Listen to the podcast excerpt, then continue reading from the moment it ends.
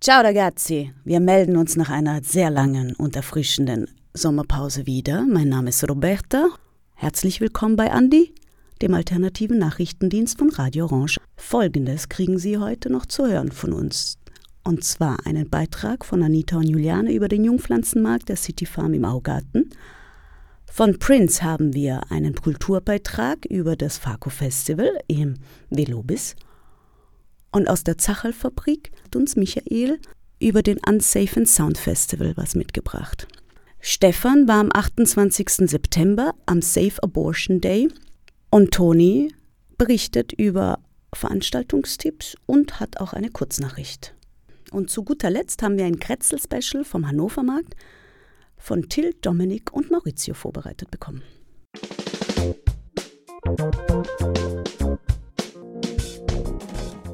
Wir sind da der, bei der City Farm am Jungpflanzenmarkt und wir haben eine Dame getroffen, die Pflanzen gekauft hat. Und jetzt wollte sie fragen, welche Pflanzen haben Sie denn mal gekauft?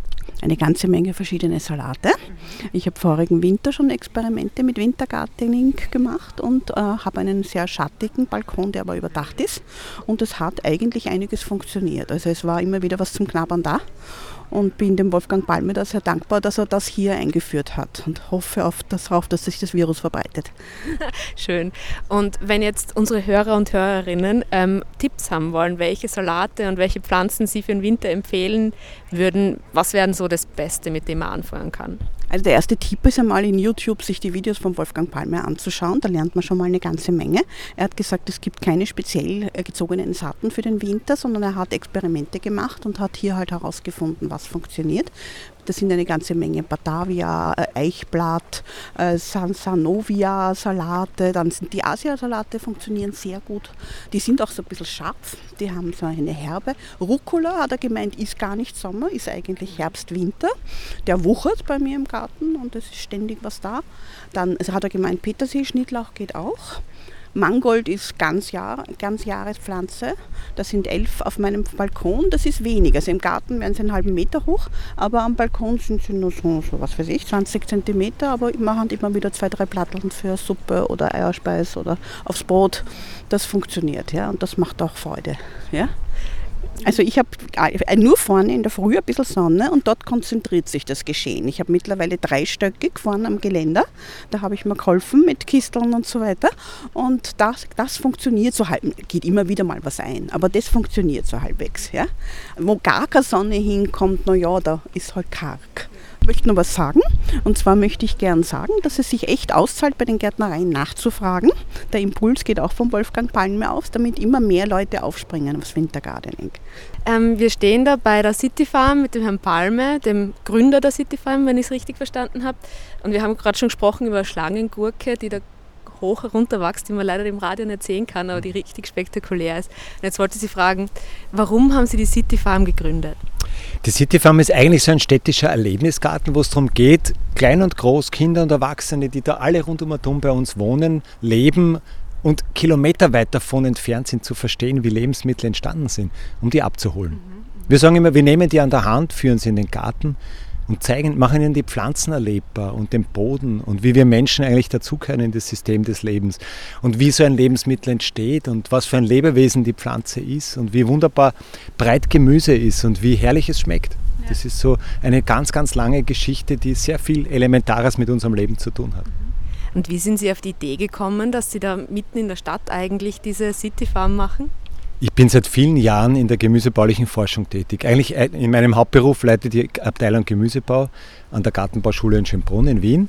Schon seit vielen, vielen Jahren, seit erschreckend vielen Jahren, sagen wir so. Jedenfalls geht es darum, dort um den Profi-Gemüsebau. Es geht darum, wirklich zukunftsfähige Anbauverfahren zu entwickeln. Wie können wir mit unseren heimischen Produkten in einer energie- und ressourcenschonenden Weise unsere Gesellschaft ernähren? Das ist aber ein Profithema. Und das ist aber nur die halbe Geschichte. Weil in der City Farm wollen wir das Thema den, den Nicht-Profis, den Selbstversorgerinnen, den, einfach den Hobbygärtnern oder einfach so jeder Mann und jeder Frau nahebringen, weil es Gemüse hat mit uns allem und mit unser aller Leben zu tun eigentlich. Und kann einfach jeder vorbeischauen, den es interessiert, oder haben Sie bestimmte Öffnungszeiten? Wir haben jetzt nicht geöffnet vom bis, sondern wir, haben, wir bieten gartenpädagogische Programme an. Also wir haben jeden Tag Kinderworkshops, Schulklassen, Kindergartengruppen kommen vorbei. Das geht aber nach Vereinbarung, das geht nach Terminvereinbarung äh, und wir machen Erwachsenen-Workshops. Heute haben wir einen Wintergemüse-Workshop, vier Stunden wie nütze ich meinen Garten in der verlorenen Jahreszeit Winter? Das ist ja eigentlich das heutige große Thema, dass wir das ganze Jahr erschließen. Unser, unser Garten ist ein Vier-Jahreszeiten-Garten und da ist immer was zum Pflanzen, immer was zum Ernten, immer was zum Tun.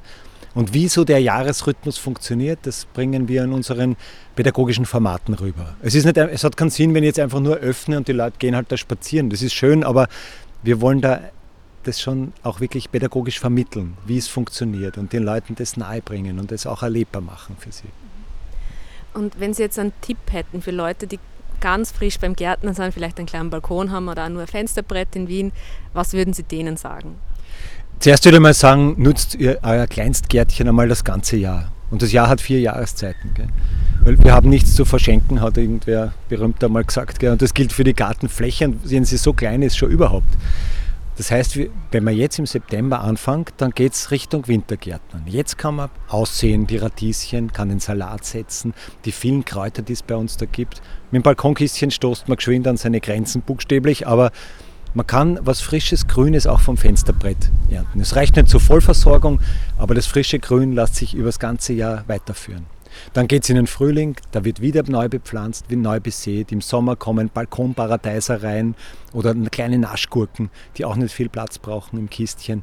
Und so kann man diesen ständigen Wechsel im Beet, auch im Balkonkistchen, im Fensterkistchen praktizieren. Also die Freude am Gärtnern fängt auch mit einer einzelnen Pflanze an. Es muss jetzt kein Gemüseacker sein. Also meine vorletzte Frage. Ähm, wenn jetzt Sie jemand kontaktieren will, ähm, wie, wie kann man auf Sie zukommen?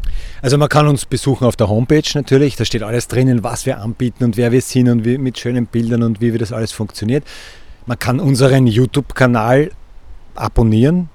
Und da geht es wirklich darum, dass man, dass man diesen Jahresrhythmus verstehen lernt. Da, jede Woche kommen neue Filmchen, neue Videos, dass man merkt, was ist jetzt zu tun. Ein bisschen die Anleitung, es nachzumachen, mitzumachen, die Freude daran nicht zu verlieren. Oder man kann einfach äh, bei uns äh, einfach einmal uns ein E-Mail schicken, uns, uns einmal nachfragen, wie wir, wie wir unter www.cityfarm.wien steht eh alles drauf auf unserer Website und kann sich da mal erkundigen, was es auch für persönliche Angebote gibt, wenn man vielleicht mit einer Firmengruppe kommen möchte, wenn man so ein Garden Active Day buchen möchte, ein Kindergeburtstagsfest oder was auch immer wir da so sonst rundherum anbieten. Und meine allerletzte Frage wäre noch, haben Sie eigentlich ein Lieblingsgemüse? Das wäre ich öfter gefragt und ich bin echt überfordert, weil das ist, das finde ich als diese einseitige Bevorzugung meiner Kinder, das kann ich mir irgendwie nicht leisten. Gell? Ich habe das Lieblingsgemüse, was immer jetzt gerade Saison hat. Jetzt bin ich begeistert wieder von den Wintersalaten, die dort stehen als Jungpflänzchen. Aber wenn Sie mich vor zwei Wochen gefragt hätten, dann wären es garantiert diese bunten Paradeiser da gewesen, die jetzt schon langsam wieder weg müssen vom Beet. Und dieser ständige Wechsel heißt auch immer, das ständige Mit, Mitleben und diesen Rhythmus nachvollziehen im, im, im Jahresablauf. Und so ändern sich meine Lieblinge eigentlich auch immer. Aber ich mag sie alle. Es ist höchste Zeit zum Pflanzen. Dankeschön. Okay. Beitragsgestaltung Juliane und Anita.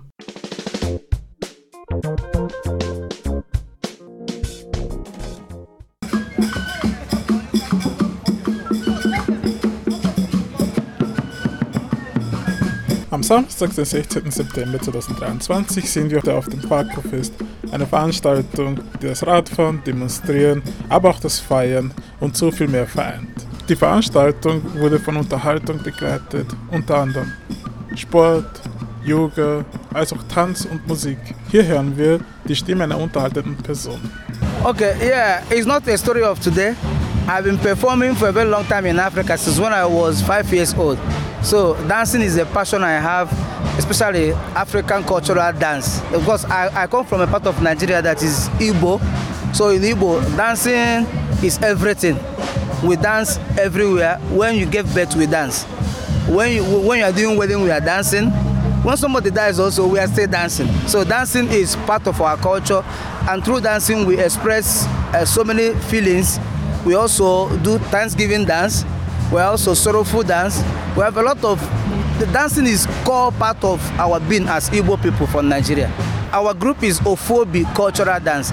But the kind of dance we have, they call it a bandeze, is the drums for the kings. Today we, we came to celebrate with our brother who has a successful business.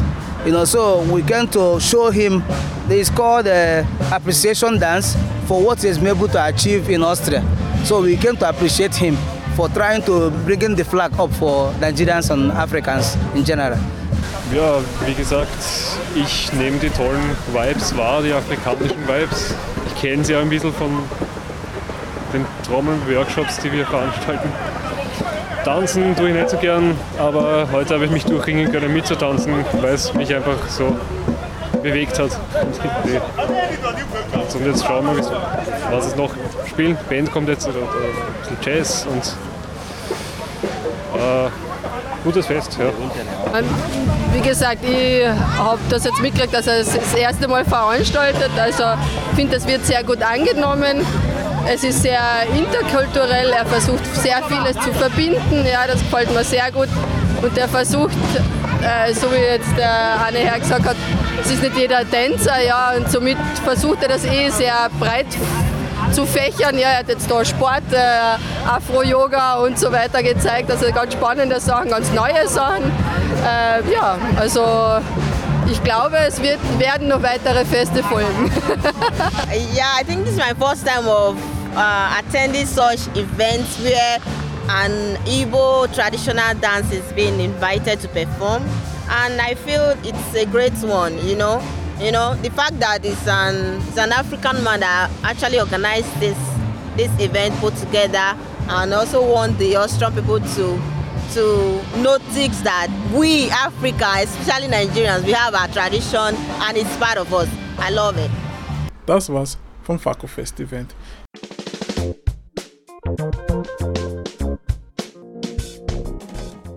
Experimentelle Musik.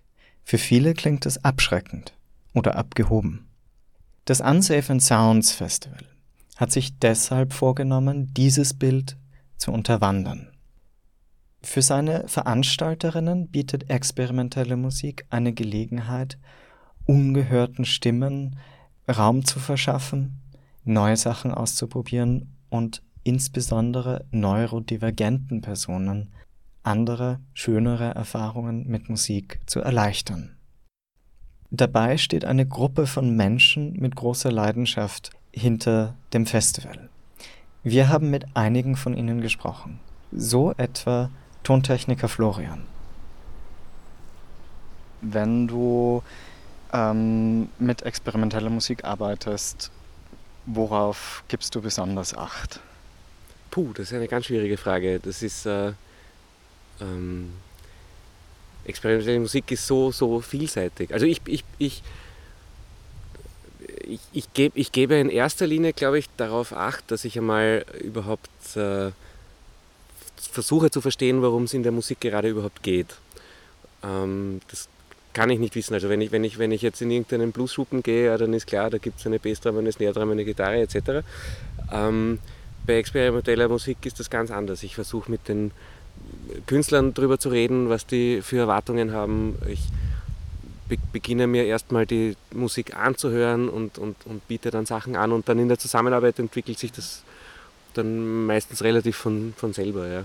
Aber so ein, ein, ein, ein, Schwerpunkt, auf den ich besonders achte, das kann ich so jetzt gar nicht sagen, weil es einfach, ja, das ist. Ja. Aber lässt sich das dann vielleicht so sagen, du ähm, versuchst auf die Besonderheiten der Künstlerinnen Acht zu geben und deren Stärken herauszuarbeiten?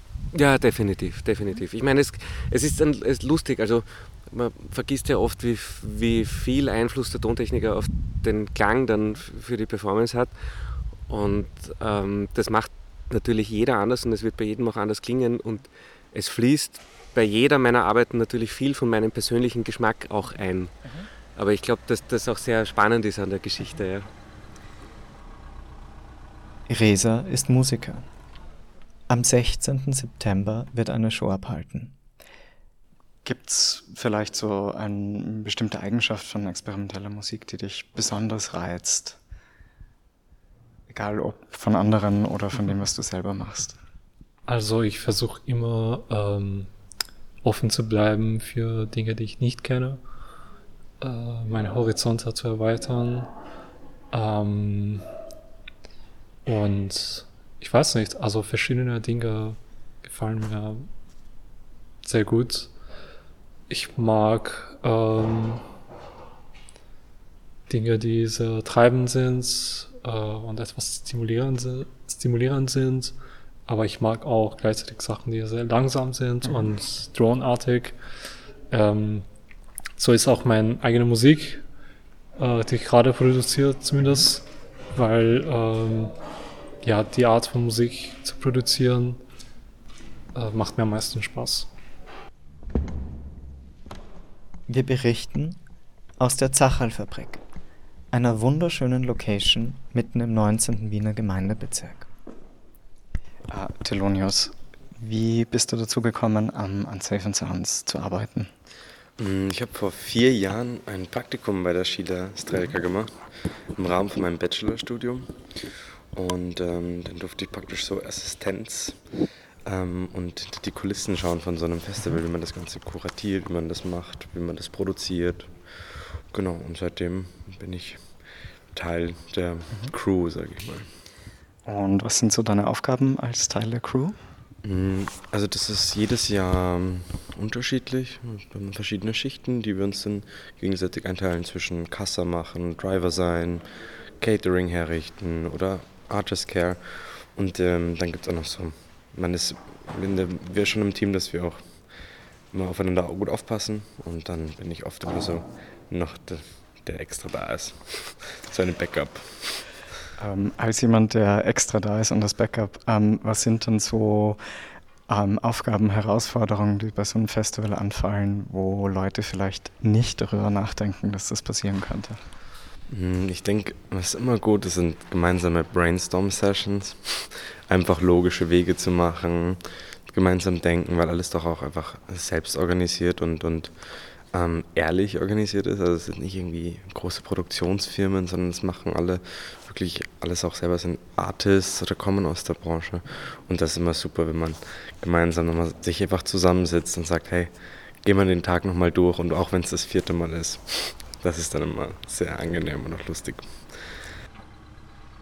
Das Unsafe and Sounds Festival fand von 7. bis 17. September in Wien statt. Es soll nächstes Jahr wieder stattfinden.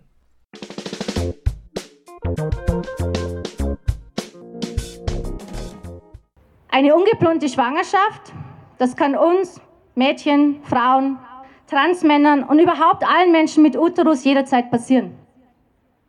Wenn wir nicht schwanger sein wollen und uns für eine Abtreibung entscheiden, sind wir in Österreich aufgrund der Fristenlösung mit großen Barrieren konfrontiert. Über unseren Körper und unser Leben frei zu bestimmen, gehört allerdings zu unseren Menschenrechten. Der Safer Bosch Day am 28. September, dem vorigen Donnerstag, ist ein internationaler Aktionstag für diese Menschenrechte. Am Maria-Theresien-Platz versammelten sich bis zu 900 Menschen und forderten, Schwangerschaftsabbrüche auch in Österreich zu entkriminalisieren und Barrieren wie Kosten und Stigmatisierung abzubauen. Als medizinischer Eingriff ist ein Schwangerschaftsabbruch sicher, meinte Stefanie von der Plattform ProChoice Austria bei der Kundgebung. Ein Schwangerschaftsabbruch ist ein alltäglicher gynäkologischer Eingriff. Er gehört zu den sichersten medizinischen Verfahren überhaupt. Wird er sachgemäß und unter hygienischen Bedingungen durchgeführt, ist er für Frauen sogar zehnmal sicherer, als eine Schwangerschaft durchzuführen und ein Kind zu gebären. Und doch findet weltweit knapp die Hälfte aller Abtreibungen unter unsicheren Bedingungen statt. Nahezu 22.000 Frauen sterben pro Jahr an den Folgen von unsicheren Abtreibungen. Und es sind die Gesetze, die diese Abtreibungen unsicher machen. Es sind die Gesetze, die Abtreibungen kriminalisieren.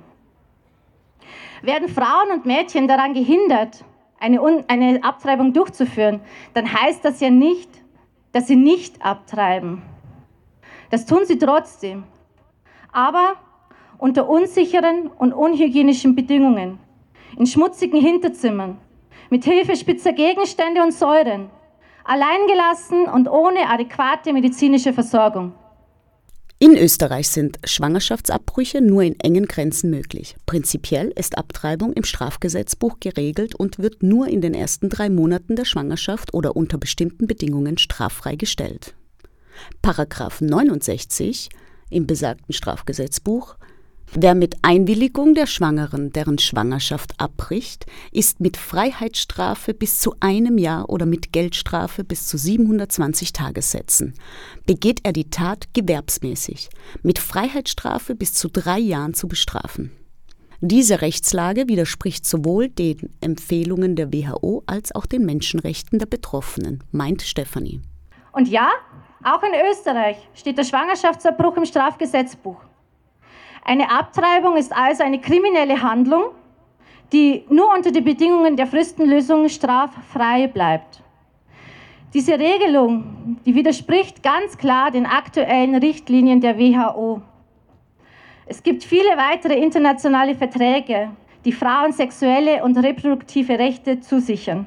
Österreich hat all diese Verträge unterschrieben und ist seit Jahren säumig, diese Rechte zu verwirklichen. Stattdessen müssen wir aktuell in Vorarlberg mal wieder dabei zusehen, wie sich konservative PolitikerInnen dem Willen der katholischen Kirche und fundamentalistischen Gruppierungen beugen.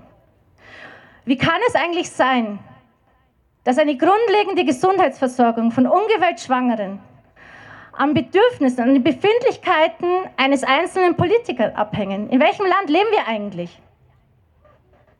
Hier werden, und das muss man ganz klar sagen, hier werden, hier wird die Gesundheit von Menschen aufs Spiel gesetzt. Die Kriminalisierung von Abtreibungen führt zu Stigmatisierung und Tabuisierung und ist eine wesentliche Ursache für die äußerst prekäre Versorgung von ungewollt Schwangeren. Besonders am Land und im Westen der Republik müssen sie viele Kilometer zurücklegen, um ein Spital, eine Ordination zu finden, die Abtreibungen durchführen. Hinzu kommen die horrenden Kosten zwischen 300 und bis zu 900 Euro, die die ungewollt Schwangeren dann irgendwie aufbringen müssen, da der Schwangerschaftsabbruch eine Privatleistung von Ärztinnen ist. Was ein freier Zugang zu Schwangerschaftsabbrüchen bedeuten kann, erzählt Nicola Werdenig den TeilnehmerInnen der Kundgebung. Angst, Die Angst. Sie war groß und ich schleppte sie drei Wochen ganz alleine mit mir herum, nachdem ich mit 16 vergewaltigt wurde. Wenn ich jetzt auch noch schwanger bin, ist mein Leben zerstört. Der Weg, den ich als junge Athletin erfolgreich eingeschlagen habe, würde je im Nichts zerbröseln. Was würde meine Familie dazu sagen? Und müsste ich über das, was mir angetan wurde, reden? Das, wofür ich mich furchtbar schäme und noch gar nicht begreifen kann, was passiert ist. Das war in einer Zeit, als es in Österreich noch keine Fristenlösung gab, in der Schwangerschaftsabbruch nicht nur strafbar war, sondern vor allem auch Frauen, die auf irgendeine Weise, meistens eine sehr gefährliche, ihre ungewollte Schwangerschaft äh, beendet hatten, abgebrochen hatten, als Mörderin an den Rand der Gesellschaft gedrängt wurden. Als sich dann meine Periode von selbst wieder einstellte, war ich natürlich sehr, sehr, sehr erleichtert.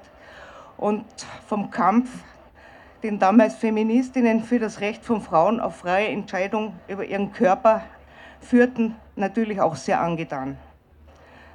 Dass trotz der veränderten Rechtslage Mitte der 1970er die Moralkeule noch mitschwang, auch gegen alle, die sich für das Recht auf Abtreibung einsetzten und aussprachen, das machte mir keine Angst mehr. Obwohl es in manchen Regionen und Kreisen immer noch ein Tabuthema war, wurden Diskussionen über die Selbstbestimmung von Frauen und allen Menschen zunehmend offener geführt. Als ich vor fast 40 Jahren meine beiden Töchter zur Welt brachte, schien es mir nur mehr die Frage einer kurzen Zeit, bis Abtreibung legal und nicht nur mehr straffrei sein würde und vor allem auch keine finanziellen Hürden mehr bestehen würden. Nicola Werdenig sieht seit Jahrzehnten kaum mehr Fortschritte in Österreich. Ganz im Gegenteil, sie sieht die Gefahr einer Rückentwicklung. Dass wir 2023 wie in mehreren Bereichen des feministischen Kampfs statt stetigen Fortschritten gravierende Rückschritte erleben, macht mir keine Angst. Es macht mich zornig.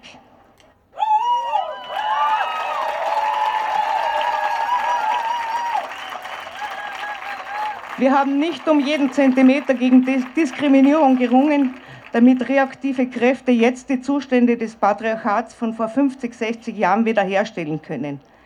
Ich will nicht zulassen, dass meine Kinder und Enkelkinder noch einmal dort anfangen müssen, wo meine Generation vor Jahrzehnten gestanden ist. Dagegen wollen die TeilnehmerInnen der Demonstration am Safe Abortion Day eintreten. Die freie Entscheidung, ob, wann, mit wem und unter welchen Umständen wir Kinder bekommen, ist eine der wichtigsten Forderungen am Weg zur Gleichbehandlung.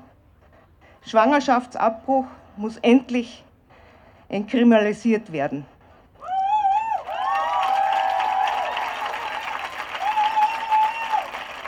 Eine ungewollte Schwangerschaft darf keine Kostenfrage mehr sein. Und vor allem muss der Zugang zum Schwangerschaftsabbruch flächendeckend gewährleistet sein.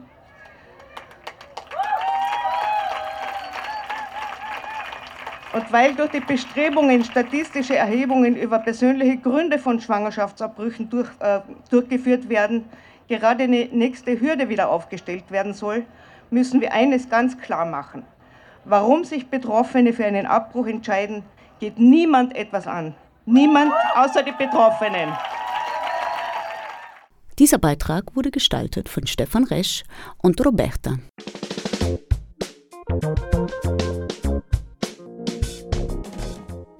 Radio Orange 94.0 ist seit 25 Jahren on air. Nach einer Phase illegaler Piratenradios bekamen wir 1998 die offizielle Sendefrequenz. Die Grundsätze des freien Radios sind seit der Gründung unverändert.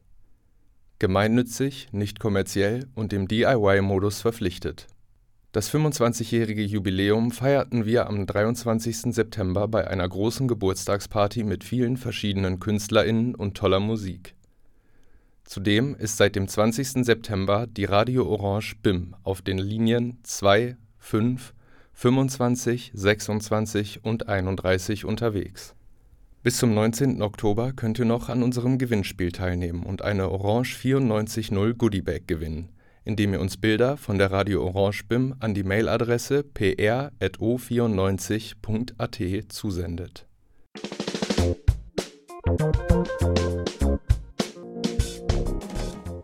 Und nun zu den Veranstaltungstipps. Heute findet in Österreich der Lange Tag der Flucht statt. Dabei erwarten euch auch in Wien verschiedene Veranstaltungen wie zum Beispiel die Lesung Freitag ist ein guter Tag zum Flüchten oder das Filmspecial A Boy's Life mit anschließendem Gespräch. Alle Infos zum Programm findet ihr unter langertagderflucht.at. Morgen am Samstag, dem 7. Oktober, findet von 14 bis 23 Uhr im Palais Palfi am Josefplatz 6 im 1. Wiener Gemeindebezirk die Ebony-Gala statt. Die Veranstaltung zelebriert Schwarzsein sowie schwarze Errungenschaften in Österreich. Mehr Infos auf www.blackaustria.info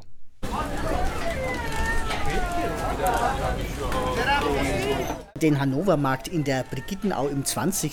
Bezirk äh, gibt es schon seit 1850. Vorher hieß er mal Brigittermarkt und benannt ist er nach der Königsfamilie von Hannover. Wir befinden uns am Hannover Markt im 20. Bezirk und sind unterwegs für Radio Orange. Wir, das sind Maurizio Giorgi, Dominik und Till Firet. Wir beginnen unsere Reise damit, dass wir uns in ein Lokal setzen, nämlich das Marktal. Warum kaufen Sie gerne hier am Hannover Markt ein? Ganz einfach, weil es bei mir daheim in Thailand keinen Hannover Markt gibt. Weil das mein Heimatbezirk ist und ich immer wieder herkomme. Wie oft kommst du daher auf den Hannover Markt? Naja, so ein, zweimal im Monat, würde ich sagen. Aktion, Aktion, Aktion! Gorke Euro, Gorke Euro, hallo, servus, bitteschön. Warum kaufen die Leute bei Ihrem Stand sehr gerne ein? Äh, heute alles billiger, Aktionen, viele kaufen normal, alles gut, ja.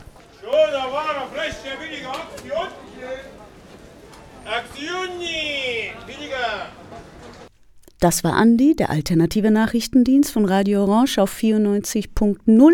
All unsere Sendungen können Sie jederzeit auf cba.media nachhören. Wir hören uns wieder nächste Woche, wie gewöhnlich, freitags um 17 Uhr.